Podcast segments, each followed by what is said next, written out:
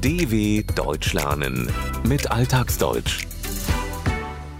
Mit Kinder- und Jugendbüchern Brücken bauen. Zur Völkerverständigung und Integration beitragen, das Kulturerbe erforschen und bewahren. Dafür steht die Internationale Jugendbibliothek in München. Ins Leben gerufen wurde sie von einer Frau mit einer Vision. Es fing mal ganz klein an, mit 8000 Kinder- und Jugendbüchern aus 14 Ländern in einer Villa in München-Schwabing. Das war im Jahr 1949. Seitdem ist der Bestand der Internationalen Jugendbibliothek IJB um mehr als das 80-fache gewachsen. Die Bibliothek untergebracht im idyllisch gelegenen Schloss Blutenburg an der Peripherie der bayerischen Landeshauptstadt. Und das alles, weil eine außergewöhnliche Frau eine Vision hatte. Sie wollte die durch den Zweiten Weltkrieg, Zitat, gänzlich verwirrte Welt langsam wieder ins Lot bringen. Ihr Name Jella Leppmann.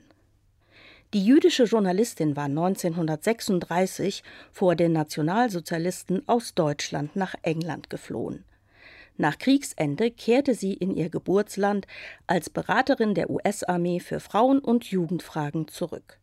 Ihr Auftrag Sie sollte Re-Education, also demokratische Bildungsarbeit leisten und damit zur Entnazifizierung Deutschlands beitragen. Für Jella Leppmann stand bald fest, dass sie dabei den Fokus auf Kinder und Jugendliche legen wollte. Denn mit ihnen verband sie eine Hoffnung, sagt die heutige Bibliotheksdirektorin Christiane Rabe. Die Hoffnung, dass die Kinder und Jugendlichen, die ja diese moralische Schuld nicht auf sich geladen hatten in Deutschland, dass es diejenigen sind, die auch vielleicht noch geformt werden könnten im Sinne von Weltoffenheit, von Versöhnung und insgesamt von äh, eher internationalem als nationalem Denken. Das ist die Hauptidee, aus der heraus auch diese Bibliothek entstanden ist. Kinder und Jugendliche hatten für Leppmann keine moralische Schuld auf sich geladen, waren keine Täter, die für die Gräuel der Nationalsozialisten verantwortlich waren. Und Bildung war das Tor, um sie im Sinne einer demokratischen, von Toleranz und Weltoffenheit geprägten, friedlichen Gesellschaft zu formen. Leppmann wollte dies mit Hilfe internationaler Kinderbücher erreichen. Doch zunächst gab es ein Problem. Unter Hitler war die internationale Kinder- und Jugendliteratur verbannt worden.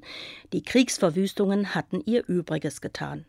Die meisten Bildungsinstitutionen waren zerstört. Jella Leppmann ließ nicht locker, schrieb Briefe an ausländische Verleger, so Christiane Rabe.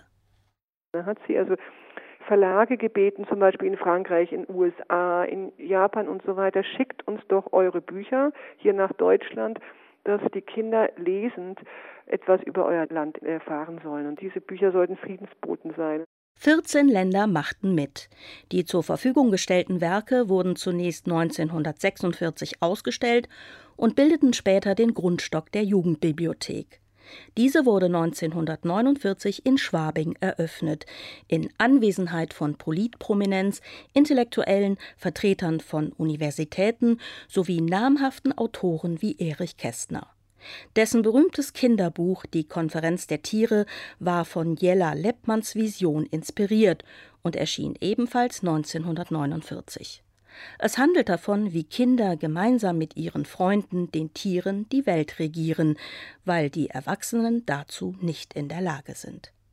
Die eigentliche Zielgruppe, die Kinder, kam nach der Bibliothekseröffnung in Scharen, erzählt Christiane Rabe. Es gibt Bilder, da sieht man auch, wie sie barfuß teilweise reinkommen und da auf dem Fußboden hocken und Bücher lesen. Die Kinder und auch Jugendliche, die hatten einen richtig großen Hunger auf Bücher. Und zwar nicht Bücher, die sie schon kannten, sondern auch Bücher aus dem Ausland. Die Bibliothek war, so Rabe, eine Ruheinsel inmitten einer Trümmerlandschaft ohne richtigen Platz für Kinder. Hier durften sie nicht nur lesen, sie durften ihre Bibliothek auch mitgestalten. Es wurde dort gemalt und Theater gespielt, auch unter der Anleitung Erich Kästners. Die Sowjetunion hatte zunächst keine Literatur beigesteuert, wegen der Unterstützung Leppmanns durch die Amerikaner. Die Haltung änderte sich erst Ende der 1950er Jahre mit dem neuen Direktor Walter Scherf, selbst Autor und Märchenforscher, der erstmals Literatur osteuropäischer Länder in die Bibliothek integrieren konnte. Über die Jahrzehnte kamen immer mehr Kinder- und Jugendbücher aus aller Welt zusammen. Institutionen wie die UNESCO oder Privatleute verschenkten ihre Bestände. Ein wichtiger Bestandteil sind auch Nachlässe oder Teilnachlässe berühmter Kinder- und Jugendbuchautorinnen und Autoren, wie beispielsweise James Krüss, Michael Ende oder Mirjam Pressler. Etwa 650.000 Bücher in Originalsprache aus 28 Ländern befanden sich 2020 im Archiv. Und der Bestand wächst ständig weiter, auch weil Verlage regelmäßig ihre Neuerscheinungen von Kinder- und Jugendbüchern zur Verfügung stellen. Einem Missverständnis beugt Christiane Rabe allerdings vor. Wir sind keine Stadtbibliothek, sondern wir sind zunächst mal wirklich eine Spezialbibliothek. Diese Bücher werden bei uns als Teil des Kulturerbes gesammelt. Das heißt, wir versprechen eigentlich, wenn wir die Bücher nach wie vor geschenkt bekommen von Verlagen weltweit, dass wir sie ähm, erschließen, dass wir sie vermitteln, dass man mit diesen Beständen forschen kann. Als Gebrauchsliteratur für Kinder sind sie nicht gedacht.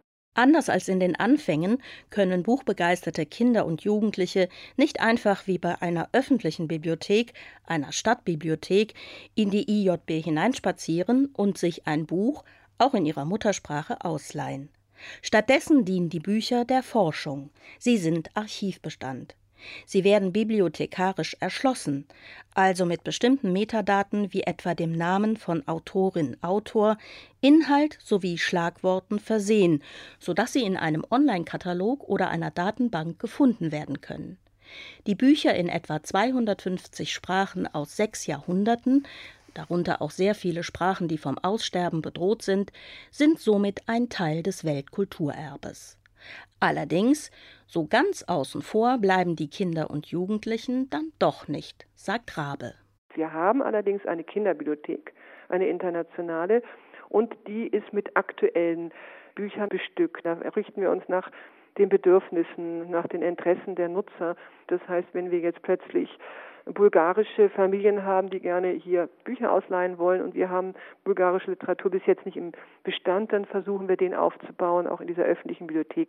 Diese Bücher können ausgeliehen werden, werden aber irgendwann, wenn sie zerlesen sind, aussortiert und nicht archiviert. Darüber hinaus gibt es Literaturveranstaltungen, Lesungen, Festivals, Ausstellungen. Auch kooperiert die IJB mit Kindergärten, Schulen, Universitäten, Flüchtlingsunterkünften. So gibt es etwa Erzählnachmittage und Malstudioveranstaltungen. Frieden schaffen mit Büchern und Völkerverständigung war die Aufgabe bei der Gründung. Für Christiane Rabe hat sich der Fokus mittlerweile etwas verschoben. Dass wir heute sehr viel stärker auch mit unserer Arbeit, mit Kinderliteratur zur Integration, zum Zusammenhalt der Gesellschaft äh, beitragen können, indem wir auf ganz bestimmte Kinderliteratur aufmerksam machen, die keinen Stellenwert hat, die man einfach nicht kennt. Gucken wir zum Beispiel mal die arabischsprachige an, die es ja gibt. Und wir haben festgestellt, dass es überhaupt keine Übersetzungen gibt aus diesen Ländern. In einer multikulturellen Gesellschaft können Bücher auch dafür sorgen, dass man mal über den Tellerrand schaut und sich mit Literatur anderer Länder befasst. Damit das einfacher möglich ist, regen die IJB-Verantwortlichen Übersetzungen an.